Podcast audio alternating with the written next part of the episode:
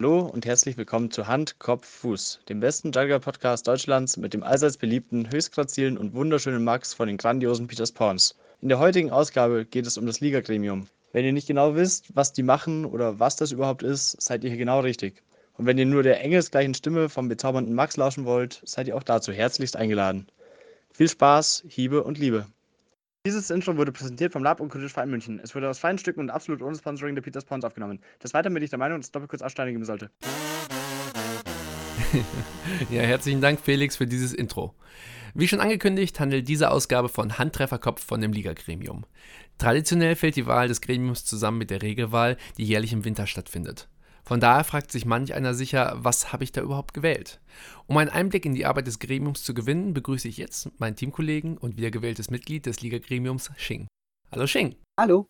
Noch ein paar Infos zur Einordnung. Zwar ist das Team Peters Pons aus Oerlinghausen in das Liga-Gremium gewählt worden, allerdings ist Xing auch der einzige von uns, der sich in dem Gremium engagiert. Wir nehmen gerade in der letzten Februarwoche 2020 auf und somit wenige Tage vor der Frühjahrssitzung des Jagger Liga-Gremiums. Vor der Recherche zu dieser Episode hatte ich wenig Ahnung von den Aufgaben des Ligagremiums und ich denke, damit bin ich nicht allein. Ja, das stimmt. Ähm, das Ligagremium ist zwar immer in der Regelwahl oft mit dabei, weil jedes Jahr auch gewählt wird, aber was das Ligagremium genau tut, ähm, außer für die Jagger Liga da zu sein, das ist dann etwas schwieriger für die Menschen, und für die Jugger-Spieler zu verstehen, was machen die überhaupt. Dann lass uns doch mal genau daran arbeiten. Wie ist das Liga-Gremium aufgebaut? Hm, es hat Plätze für neun Städte, Vereine. Früher hat man gesagt, okay, neun Städte bezüglich der Nine Cities.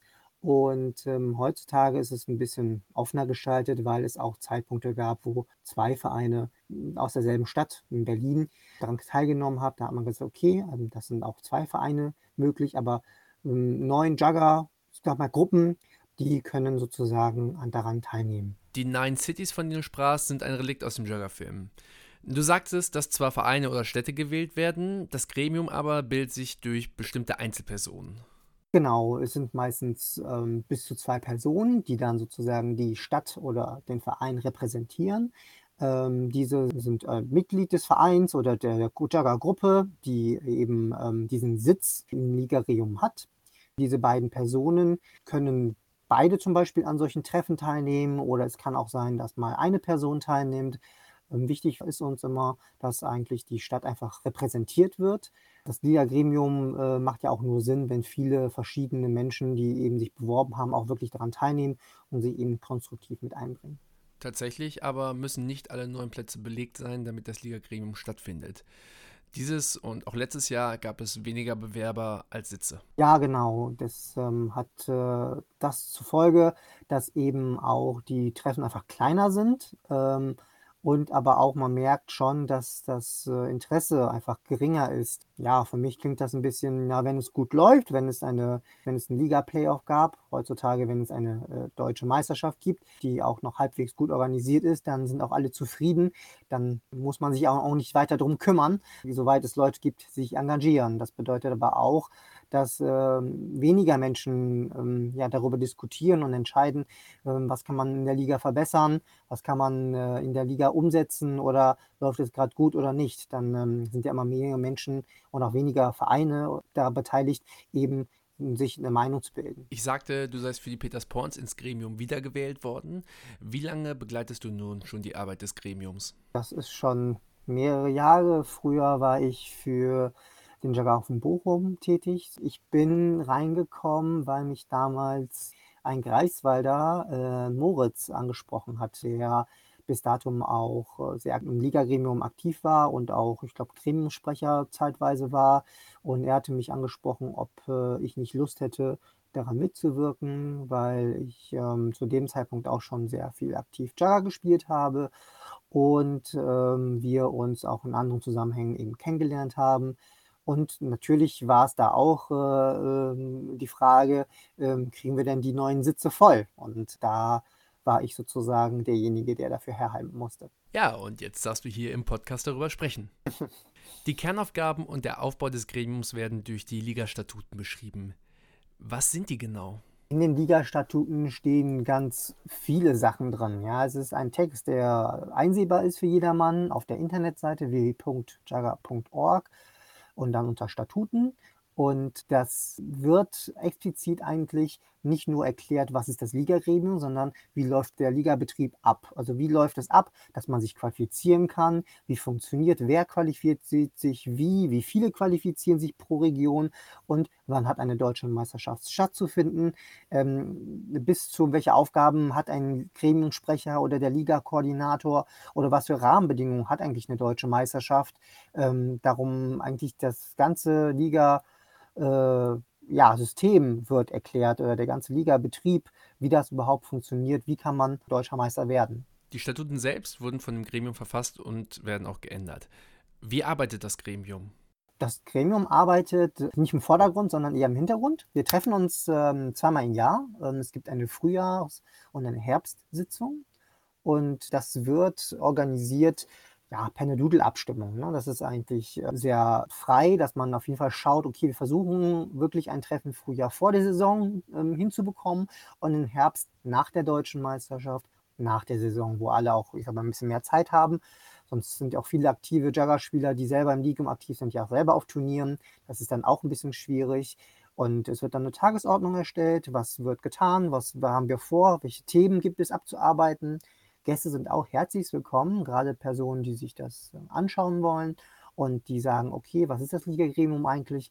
Die sind auch ähm, zugelassen. Ja, deswegen sind, ist im Forum, ähm, das allgemeine Jugger-Forum, auch ähm, die Tagesordnung veröffentlicht, ähm, sodass dann jeder sagt, der das da sieht, okay, in zwei Wochen ist das Liga-Gremium, das ist in dieser, in dieser Stadt, das passt mir ganz gut, dann kann man daran teilnehmen. Da von diesen Gremiumstreffen gibt es auch Protokolle, es dauert manchmal ein bisschen, je nach äh, Zeit, weil es ja auch alles ehrenamtlich ist. Aber dann kommt das Protokoll, da kann man auch nachlesen, was passiert ist. Und die Protokolle der vergangenen Sitzungen, die letzten Jahre, die sind noch immer online unter jugger.org veröffentlicht. Das heißt, es ist sehr, finde ich, transparent und es wird auch nichts irgendwie hinter verschlossenen Türen gemacht. Jeder, der teilnehmen möchte, könnte auch natürlich nach Anfrage teilnehmen und soweit natürlich die Räumlichkeiten das zulassen. Kann natürlich auch sein, dass es manchmal ziemlich eng wird. Da muss man natürlich schauen, aber äh, soweit ich weiß, ähm, war es nie so, dass die äh, Räumlichkeiten zu eng waren. Das heißt, man hatte immer ein bisschen Platz. Was erwartet einen dann typischerweise inhaltlich bei so einer Sitzung? Es gibt verschiedene Punkte. Wenn wir uns ähm, beispielsweise uns die Tagesordnung für ja, kommende Wochenende jetzt anschauen, dann ähm, gibt es äh, beispielsweise Themen, die einmal Wahlen betreffen. Das heißt, die Gremiumsprecher werden gewählt, hm, die Liga-Koordinatoren werden gewählt. Ähm, es gibt auch Schiedsgerichte, die gewählt werden, ähm, aber auch zum Beispiel diese technische Umsetzung von ähm, Gremiumswahlen wird besprochen. War das gut? Hat das gut geklappt mit dem Liga, mit der Regelwahl zusammen? War das nicht so?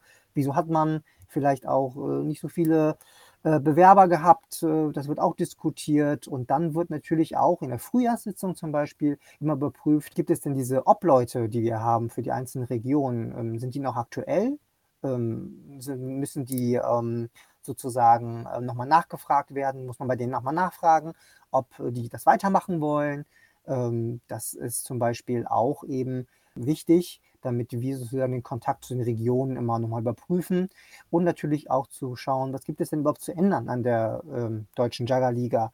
Ne, gibt es denn Statutenänderungen? Also diese Statuten, die wir online haben, sind bereits welche, die wir ändern, also Regelungen, die wir jetzt angepeilt haben zu ändern. Wollen wir das tun? Und dann wird auch abgestimmt. Ja, es gibt auch, äh, wird man die einzelnen ähm, Städte oder Sitze haben jeweils eine Stimme und dann wird auch abgestimmt über Statutenänderungen.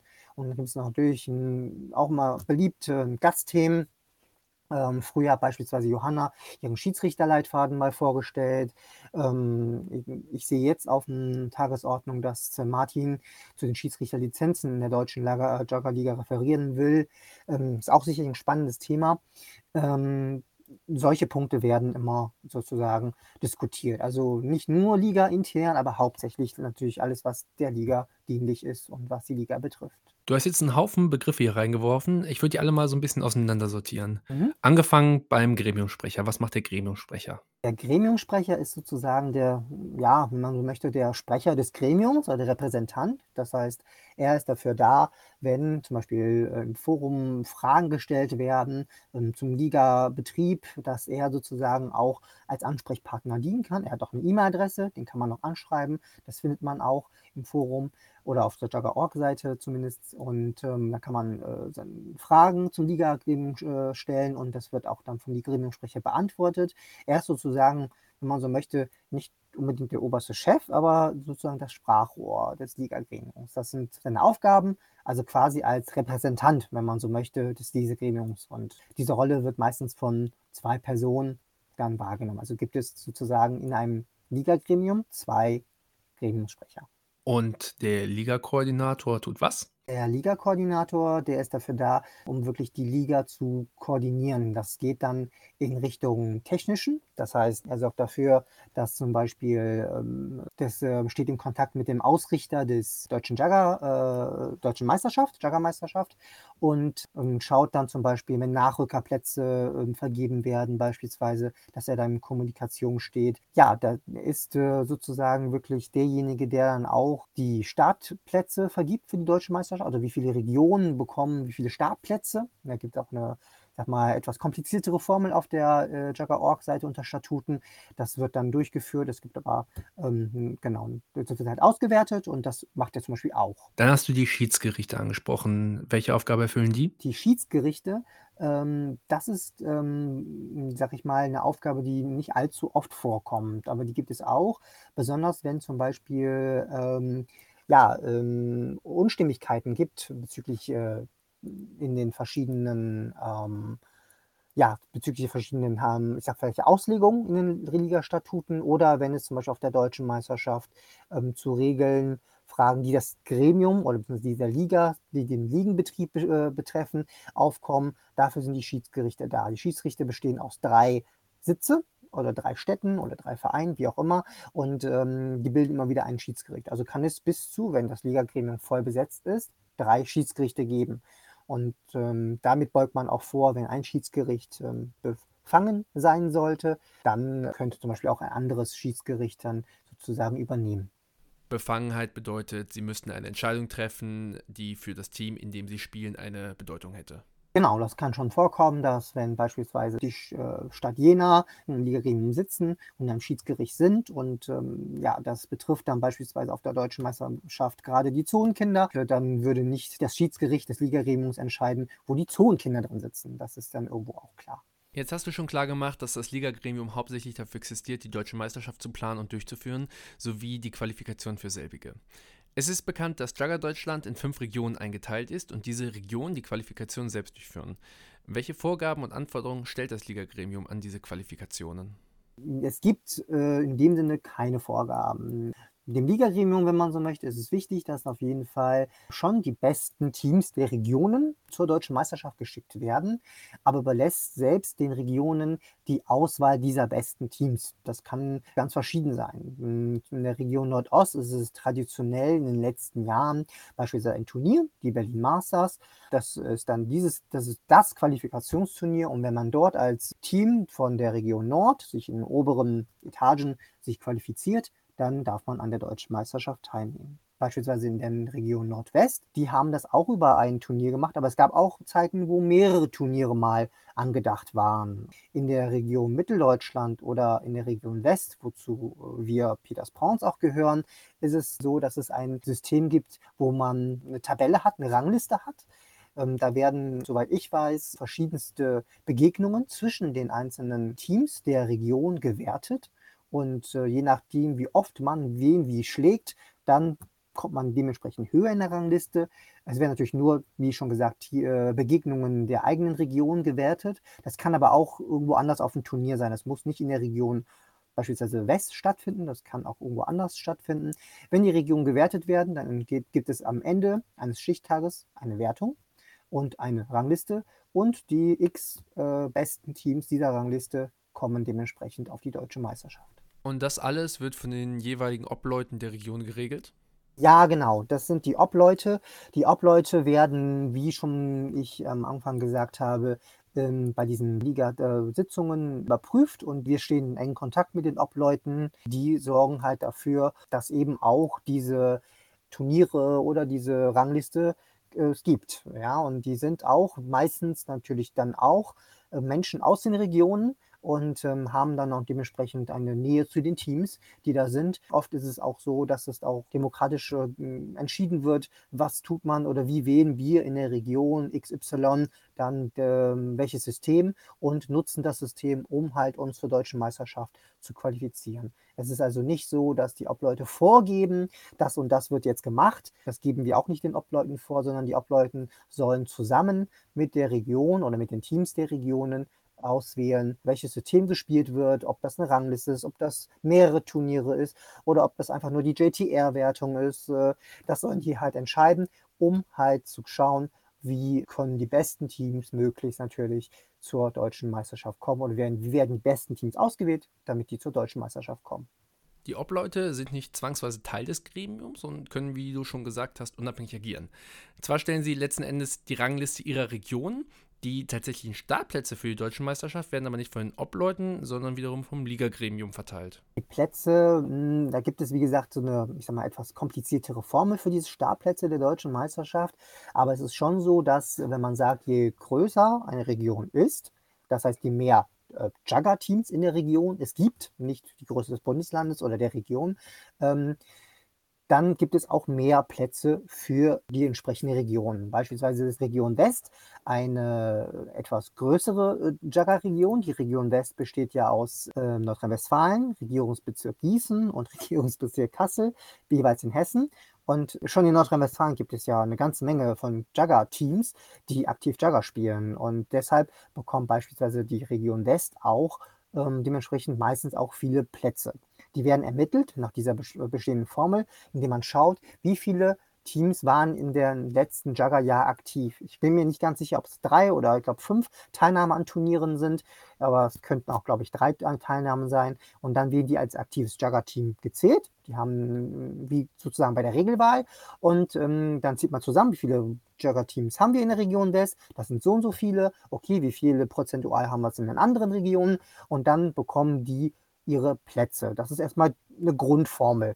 Dann kann man noch anhand der Platzierung auf der letzten deutschen Meisterschaft schauen, wo waren denn die Teams sozusagen, die daran teilgenommen haben aus meiner Region, wie haben die sich denn platziert? Je höher ich mich platziere, kann es sein, dass ich Zusatzstartplätze für meine Region bekomme. Dann muss man schauen, okay, wie gut hat man sich platziert und je höher man platziert ist, dann kann es sein, dass man eins bis zu zwei, glaube ich, Zusatzplätze für die Region bekommt die deutsche Meisterschaft selbst wird ja nicht von dem Liga-Gremium ausgetragen, sondern hauptsächlich von Teams, die den Zuschlag zur Austragung von dem Gremium bekommen. Ja, ähm, richtig. Die deutsche Meisterschaft läuft über Bewerbungen. Das ist früher auch im Regelwerk tatsächlich festgeschrieben worden. Das ist seit, ich glaube. Ich glaube, seit der Relegation ist das draus gestrichen. Seit der Relegation sogar. Hm, okay, dann ist es nicht mehr drin enthalten und ist es sozusagen im ja, ähm, in, in, den übertragenen Wirkungskreis des äh, Ligagremiums gelandet. Also das Ligagremium äh, veranstaltet auch die Wahl, wenn es eine Wahl gäbe, wenn es sich mehrere, ich sag mal, Bewerber sich für die deutsche Meisterschaft bewerben.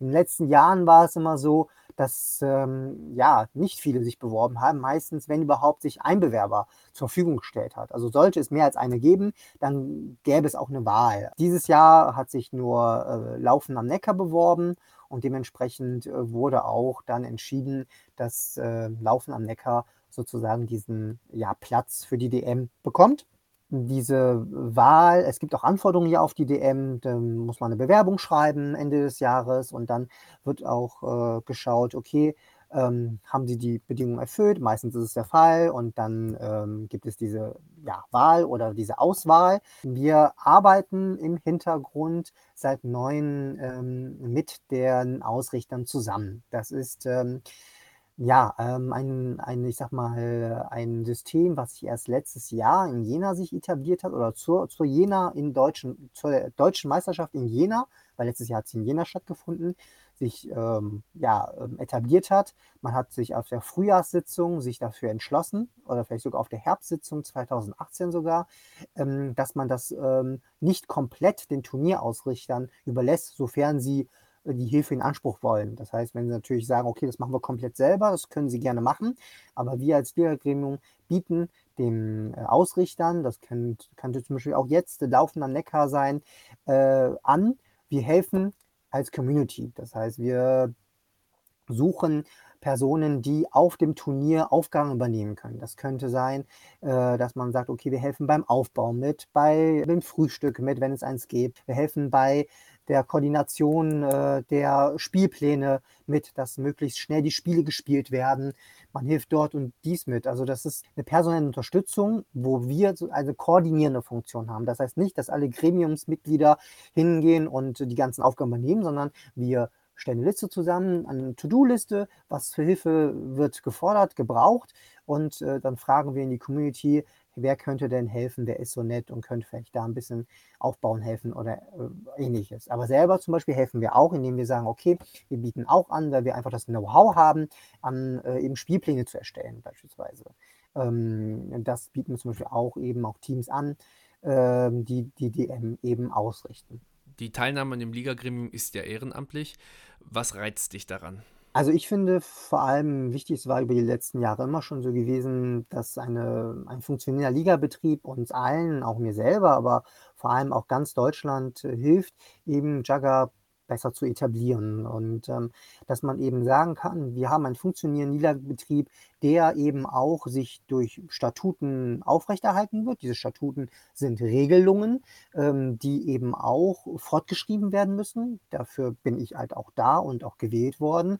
Ich bin aber auch dafür da, dass, die, dass, das, äh, dass der Ligabetrieb ähm, irgendwann wirklich in der deutschen Meisterschaft mündet. Das heißt, die Leute machen das ehrenamtlich, so wie ich, um auch zu schauen, okay, ähm, finden wir vielleicht im Vorfeld schon einen jemanden, der die deutsche Meisterschaft ausrichten möchte, der hört sich um, Kontakte, vieles geht auch über äh, wer kennt wen. Und ähm, das ist auch meine Motivation, dazu beizutragen, eben, dass Jagger in Deutschland etablierter wird und vor allem, dass wir alle daran Spaß haben können und auch äh, um eine gute und schöne deutsche Meisterschaft hinterher hinzubekommen. Und auch natürlich, das finde ich auch wichtig, dass äh, die besten Teams aus den Regionen zur deutschen Meisterschaft eben anreisen.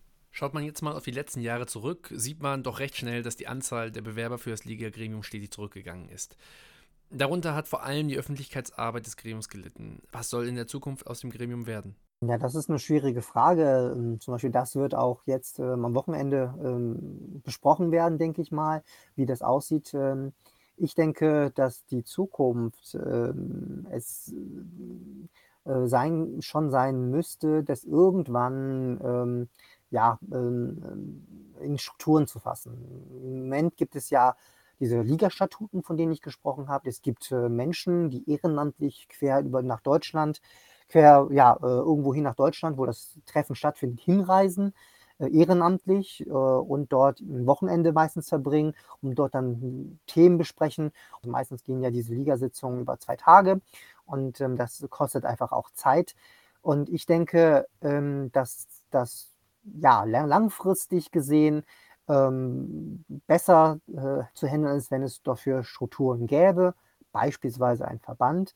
Ähm, auf der anderen Seite strebt das Ligagremium nicht danach, ein Verband zu werden. Ja, das äh, haben wir auch nie, sondern wir versuchen im Sinne unserer Statuten die Aufgaben zu erfüllen.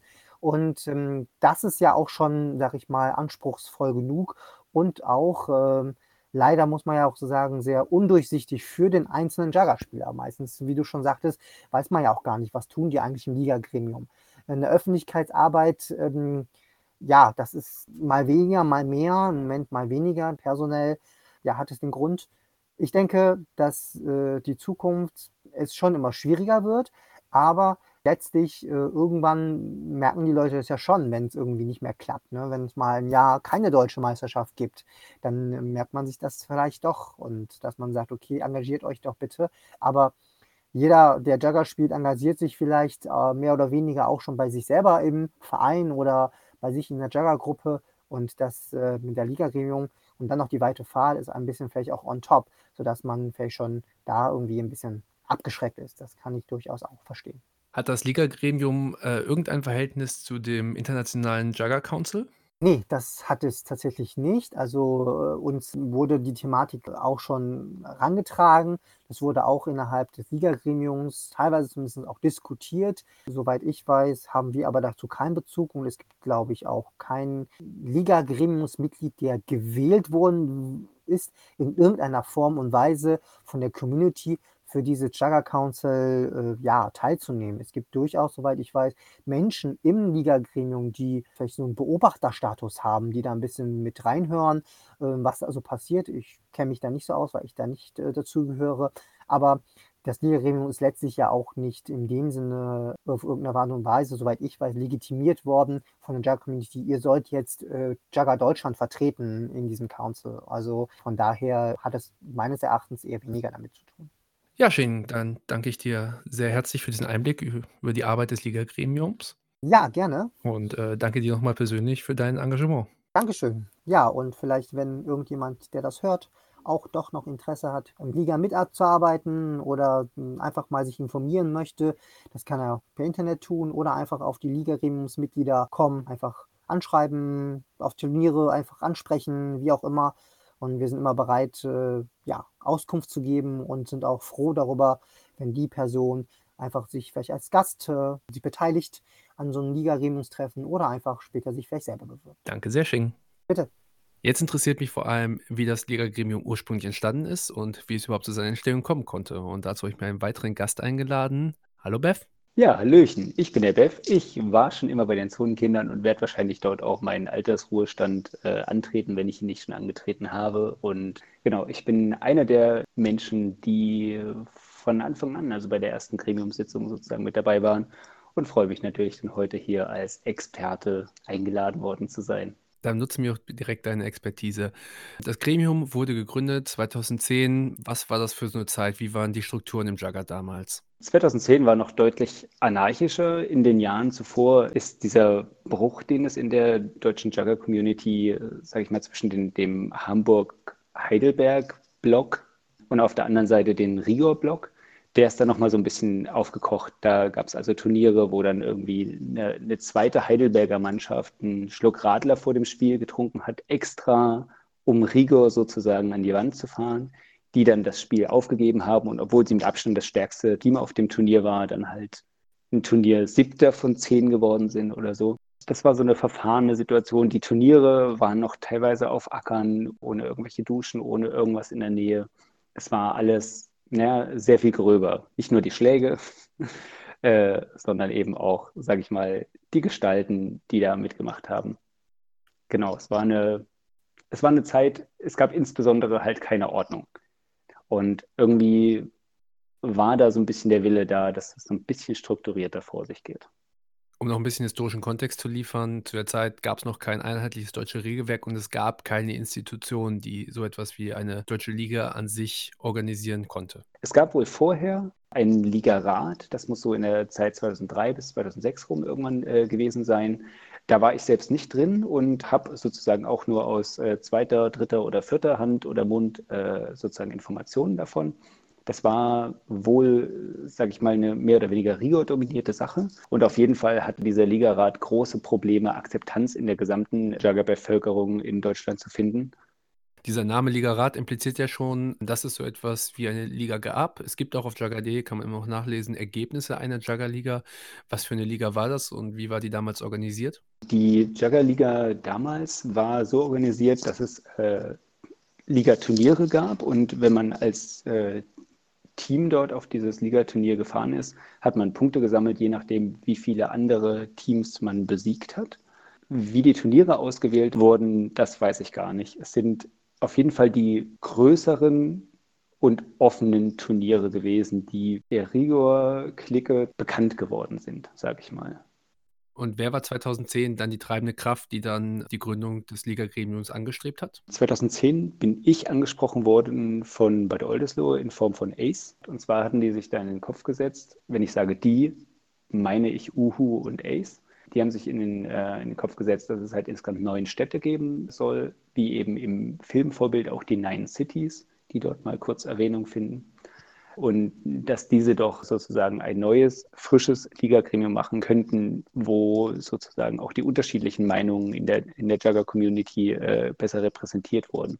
Und Ace ist da in seinen Augen wichtigsten äh, neuen Städte, die sozusagen Bock auf eine Liga haben, zugegangen und hat eben gefragt, hier, wie sieht es denn aus? Habt ihr Bock auf Liga? Ja. Und habt ihr Bock auf sozusagen eine Organisation überhalb äh, der Vereinsebene, die sozusagen das gesamtdeutsche Ligageschehen mitbestimmen kann. Und da haben eben ein paar Städte, wie zum Beispiel Heidelberg, dann wahrscheinlich Nein gesagt, dass sie eben keinen Bock auf Liga hatten. Und ein paar Städte, wie zum Beispiel Jena oder Paderborn, haben eben Ja gesagt. Mhm.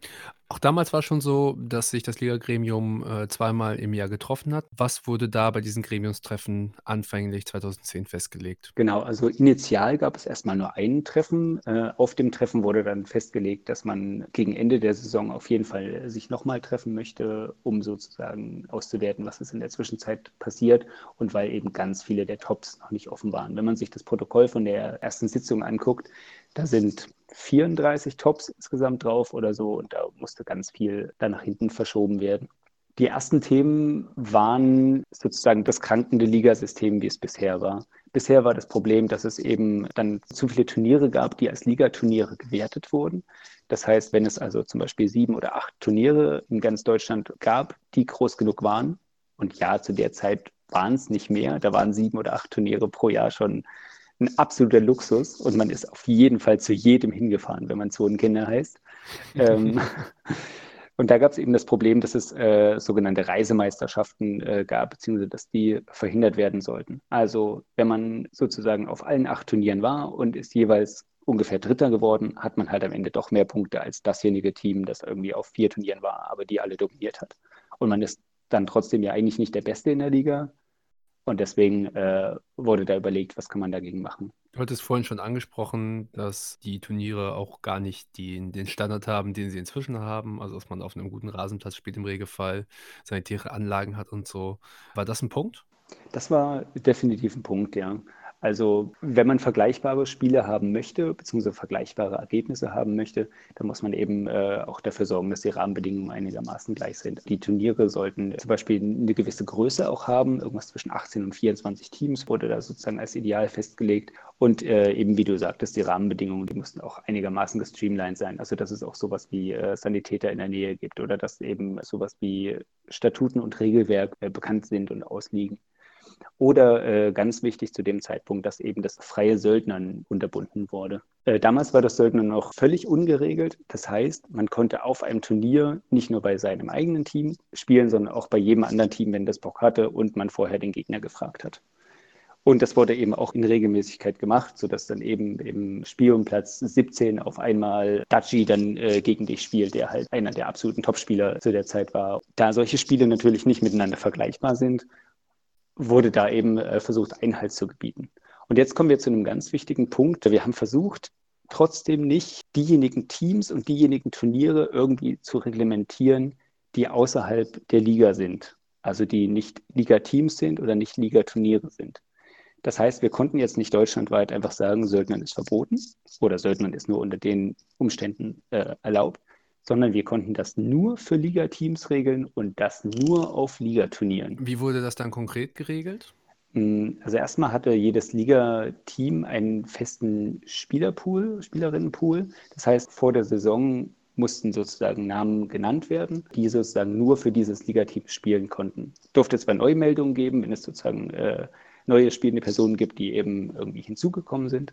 Aber es durfte eben keiner, der bei der GAG in der Liste stand, jetzt zufällig bei den Zonenkindern dann mal auf einem Turnier spielen. Und das Söldnern wurde dann so geregelt, dass im Verletzungsfall, wenn da unter sechs Menschen nur noch sozusagen an der Linie stehen können, dass sich dann aus einem Nicht-Liga-Team sozusagen Verstärkung für den Rest des Turniers geholt werden darf. Mit diesen ganzen Regelungen, also Ansprüche an das Turnier, an die Teams, hat dann eine Liga stattgefunden in dem Jahr. Genau. Was waren die Lehren daraus? Wie ist das Ligagremium damit umgegangen? Es gab natürlich noch so ein paar Kinderkrankheiten. Äh, zum Beispiel wurde sich dafür entschlossen, dass man als Ligateam auch nur zu acht auf ein Ligaturnier reisen darf. Das heißt, man darf überhaupt keine neunten und zehnten Spieler da mitnehmen. Und dadurch, dass das Gremium am Anfang nur von ACE sozusagen eingeladene äh, Städte und Personen waren, haben wir uns dann natürlich Gedanken gemacht, na, inwieweit haben wir denn überhaupt die Legitimation, da etwas zu bestimmen? Auch wenn es nur für einen bestimmten Kreis an, an, Teams, für einen Kreis an Turnieren gilt, ist es ja trotzdem etwas, was man anderen Leuten vorsetzt. Da wurde halt klar, ne, das muss auf jeden Fall durch Community-Wahlen passieren. Das klingt heute vielleicht irgendwie total selbstverständlich, dass das die einzige Möglichkeit ist, aber sowas gab es sonst nicht. Es gab gerade so das Forum, ganz frisch, Es gab gerade so das JTA ganz frisch, solche Sachen, die man halt als absolut selbstverständlich nimmt. Und vor zehn Jahren war eben auch die Technik natürlich noch nicht ganz so weit, weswegen es solche Wahlautomaten im Internet einfach noch nicht wie Sand am Meer gab. Und deswegen war das gar nicht so äh, klar, weil man wusste überhaupt nicht, wie soll denn jetzt so eine Wahl stattfinden. Dann haben 2011 auch tatsächlich Wahlen stattgefunden. Insgesamt gab es neun Plätze, die zu besetzen waren. Und wer durfte tatsächlich über das Gremium abstimmen? Nur die Ligateams? Hm, das, das war tatsächlich lange eine Frage, ob nur Ligateams im Gremium sitzen dürfen und auch ob die nur abstimmen dürfen. Wir wollten die Liga sozusagen jederzeit offen von außen lassen und nicht als abgekapselter Verein irgendwie existieren lassen. Und man hat sich dann auf eine Regelung geeinigt, die ähm, eben ungefähr ist, dass man in dem letzten Jahr drei Turniere besucht haben muss, bei der mehr als fünf Teams anwesend waren. Die Zahlen haben mit der Zeit leicht variiert, manchmal vier Turniere und mal äh, fünf oder mehr Teams, aber im Grunde das. Mit dieser demokratischen Wahl gab es auch erstmal eine klarere Struktur. Ähm, es gab die Ämter vom Ligakoordinator und Gremiumsprecher. Wie kam es dazu? Ja, nicht ganz. Die Wahl hat sozusagen mit den Ämtern nicht viel zu tun. Am Anfang haben eben die beiden Initiatoren, Ace und Uhu, die beiden Posten, die es innerhalb des Gremiums gab, inne gehabt. Also Ace war der Liga-Koordinator, so wie es heute auch immer noch heißt, der quasi sich um den technischen Teil kümmert, weil er eben äh, das JTR gemacht hat. Und Uhu hat sich selbst als Obmann bezeichnet, beziehungsweise ist als Obmann dazu gekommen. Das ist also eine Person, die äh, nicht direkt im Ligagremium sich befindet, beziehungsweise keine, keine Stimme im Ligagremium hat und äh, kein Vertreter in dem Ligagremium ist, sondern über das Ganze so ein bisschen wacht. Und er hat da einen schönen Satz, wie er seinen Posten als Obmann versteht. Der Obmann sollte nicht einfach nur Vermittler, sondern auch Notbremse sein, falls das Gremium zu selbstverliebt handeln sollte. Er ist Brücke, aber auch Anwalt der nicht im Gremium sitzenden Teams. Und genau dieses Zitat hat er als Abschiedsworte oder so uns mitgegeben, weil er nach dem ersten Jahr, nachdem er gesehen hat, okay, das ist irgendwie so ein bisschen angelaufen, zurückgetreten ist und nicht mehr als ob man kandidiert hat. Und da war es jetzt äh, Anfang 2011 dann erstmal die Frage, okay, wie gehen wir weiter damit um? Brauchen wir so einen, so einen Job, dass sozusagen jemand äh, Externes damit drin sitzt? Und da äh, wurde sich relativ klar entschlossen, okay, das muss nicht unbedingt ein Externer sein, aber wir brauchen schon irgendwie sowas wie eine, äh, eine Führungsrolle und eben jemanden, der innerhalb des Gremiums moderiert und eben auch außerhalb des Gremiums, also mit außen moderiert. Und deswegen wurde dann der Job Gremiumssprecher genannt, weil eben das ist, was in der Außenwelt da vom Gremium ankommt. Wer wurde dann Gremiumssprecher? Ähm, da muss ich noch mal ganz kurz. Fragte er ganz äh, erwartungsvoll. Da muss ich noch mal ganz kurz nachgucken im Protokoll äh, aus Jena. Ah, ein gewisser Bev, natürlich, äh, genau. Ach Mensch. Äh, ich war damals wirklich echt überrascht. Ich wurde nach einer Marathonsitzung in Lippstadt, die ging von mittags um 12 bis nachts 2.30 Uhr. Wir haben dann dort direkt im Tagungsraum geschlafen, um dann früh um 8 Uhr, 8.30 Uhr am Sonntag sozusagen weiterzumachen, weil es einfach so viel zu regeln und so viel zu klären gab. Und äh, da weiß ich noch, wie ich dort in der kurzen Pause von Merten aus Hamburg angefragt wurde. Hey Bev, diesen Posten, der jetzt vakant wird, könntest du nicht die Nachfolge sozusagen von Uhu machen? Und ich bin aus allen Wolken gefallen. Ich war völlig grün hinter den Ohren, habe äh, sozusagen in der Jugger-Welt null zu sagen gehabt. Mein Team war jetzt zwar beliebt und äh, bekannt, weil wir eben auf sehr viele Turniere gefahren sind und nette Leute sind und so, aber jetzt auch nicht sonderlich erfolgreich. Und ich dachte, das müssen auf jeden Fall andere Leute machen. Aber äh, da in dieser Pause dann eben noch zwei, drei äh, Städtevertreter dann auf mich zukamen, schien ich wohl äh, einigermaßen den Leuten als geeigneter Kandidat vorgekommen zu sein. Und äh, ja, wurde dann tatsächlich auch äh, gewählt und war dann sozusagen der erste Gremiumsprecher. Wie lange bist du ein Gremiumsprecher geblieben? Oh, das war gar nicht so lang. Ich habe, ähm, ich war damals 2013, äh, war ich der Meinung, dass ich demnächst meine äh, Dissertation vollenden würde und war der Meinung, dass ich außerhalb des Juggers äh, irgendwie mehr Zeit brauche weil der Job doch relativ viel Arbeit dann gemacht hat in der Anfangsphase. Das hat sich zwar nicht ganz bewahrheitet mit der Dissertation, aber mit meinem Rücktritt schon. Was hat sich dann unter deiner Schirmherrschaft im Ligagremium verändert, beziehungsweise was hat das Ligagremium bewirkt? Hm. 2011 wurden natürlich noch weiterhin, äh, sagen wir mal, operative Details geändert. Also da, da, wurden eben Anfragen angenommen, Probleme bewältigt und so weiter. Aber 2011 wurde auch etwas ganz Wichtiges gemacht, meines Erachtens, und zwar wurde die langfristige Planung des Ligabetriebs im Allgemeinen festgeschrieben und festgesetzt. Und ich verlese mal kurz den Satz, den ich meine, weil er einfach lange diskutiert wurde und dann äh, eben relativ gut treffend ist.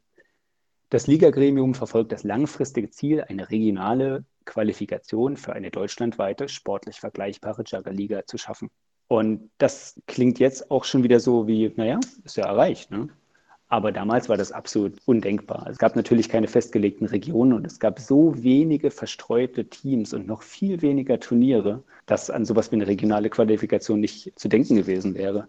2011 war dann ja, glaube ich, auch das Jahr, wo der Städteansatz, dass aus einer Stadt einfach ein bis zwei Vertreter für das Gremium kommen, aufgeweicht wurde und auch Platz quasi für Vereine innerhalb des Gremiums geschaffen wurden. Genau, das ist korrekt. Das Problem kam vor allem äh, aus Berlin, weil viele Teams in Berlin unter dem Deckel des Jugger e.V.s jetzt nicht mehr unter dem Deckel des Jugger e.V.s waren, sondern Rio sich da sozusagen rausbegeben hat und bei der TEB, wo sie jetzt auch noch sind, sozusagen einen anderen äh, Dachverein gefunden haben. Da das eben zwei ganz wichtige Zentren waren, also sowohl Rio Mortis als auch eben äh, der Jugger e.V. mit zum Beispiel der GAG ähm, zum damaligen Zeitpunkt, war es eben Gremium auch dran gelegen, äh, das in die Richtung eben auch offen zu machen wie ging es dann mit diesen Ligaturnieren und der Liga an sich weiter? Also das lief einigermaßen gut in den Anfangsjahren, wobei man gemerkt hat, dass die Liga ein Stück weit nicht groß Relevanz hatte. Es waren diejenigen Städte, die auch im Liga-Gremium vertreten sind, die Ligaturniere ausgerichtet haben und die auch Ligateams gemeldet haben. Da gab es ein paar mehr, aber äh, vor allem die, die Ligaturniere ausgerichtet haben. Und darüber hinaus gab es nicht wirklich viel, was man mit der Liga äh, verbindet. Also ein frisches Team sozusagen, wenn das auf die, äh, auf die Jugger-Bühne kommt und bei Turnieren mitspielt, kriegt nicht mit, dass da eine Liga passiert. Außer es ist bei dem letzten Ligaturnier des Jahres, wo eben die Ligaschale überreicht wird. Weil dieses Überreichen der Ligaschale und sozusagen die zusätzliche Siegerehrung für Rigor Mortis am Ende des Jahres, die war sozusagen das Einzige, was die Liga zusätzlich gebracht hat. Das verbindet man ja heutzutage mit der DM und ist ja auch die Kernaufgabe des Ligagremiums. Wie war das damals? Es gab kein Abschlussturnier für diese Liga. Genau, es gab kein Abschlussturnier. Es war also so, man hatte sich ganz am Anfang gegen einzelne Spieltage, wo also ein einzelnes Team ein anderes Team besucht, äh, entschieden, weil das einfach logistisch nicht machbar war und hat sich wieder für diese Ligaturnier-Variante entschieden. Und da war die Idee, dass auf eine Handvoll Turnieren möglichst alle Ligateams da sind, sich dort gegenseitig und natürlich mit anderen Teams messen und die Turnierreihenfolge am Ende eines jeden Turnieres sozusagen äh, Punkte generiert und wer am Ende der Ligasaison die meisten Punkte hat, der wird eben Ligasieger. Du sagtest schon, 2011 hattet ihr schon die erste Idee für eine regionale Quali, wie sich die Liga entwickeln sollte und 2014 das dann auch tatsächlich umgesetzt. Wie lief das? Genau, wir haben jetzt also gesehen, dass 2013 und 2014 gab es immer weniger Ligaturniere. Da gab es dann äh, in beiden Jahren sogar nur noch zwei. Und da war auf jeden Fall klar, okay, jetzt muss was getan werden. Es gab mittlerweile mehr Turniere, aber es gab zu wenig Ligaturniere. Und deswegen haben wir uns dann an dem Punkt gesehen, okay, äh, Jugger Deutschland ist quasi weit genug. Es gibt quasi genug Teams und es gibt quasi genug Turniere, dass wir das, was wir uns eben 2011 auf die Fahnen geschrieben haben, äh, tatsächlich umsetzen können und haben halt dran getüftelt, eine regionale Qualifizierung zu machen und eben ein Jahresendturnier. Diese regionale Qualifizierung musste natürlich am Anfang erstmal ein bisschen ausgelotet werden. Erst gab es den Entwurf mit sechs Regionen, dann gab es einen äh, mit vier Regionen, weil äh, Jagger Süddeutschland gerne nicht getrennt werden wollte. Und dann wurde diese lustige Teilung von Hessen sozusagen mit reingemacht, auch um der Jagger AG Süd sozusagen ein Stückchen weit entgegenzukommen. Und es wurden prinzipiell diese äh, Regionen geschaffen, die jetzt auch immer noch existieren. Und es wurde eben ein Playoff kreiert. Und äh, ich lache gerade, weil äh, es um den Namen GJL Playoff dann eben auch noch ein bisschen in der Zukunft ging. Ja, wenn man äh, nachschaut, heißt das erste Playoff gar nicht GJL Playoffs. Genau und trägt den wunderbaren Namen Playoff Finals der German Jugger League.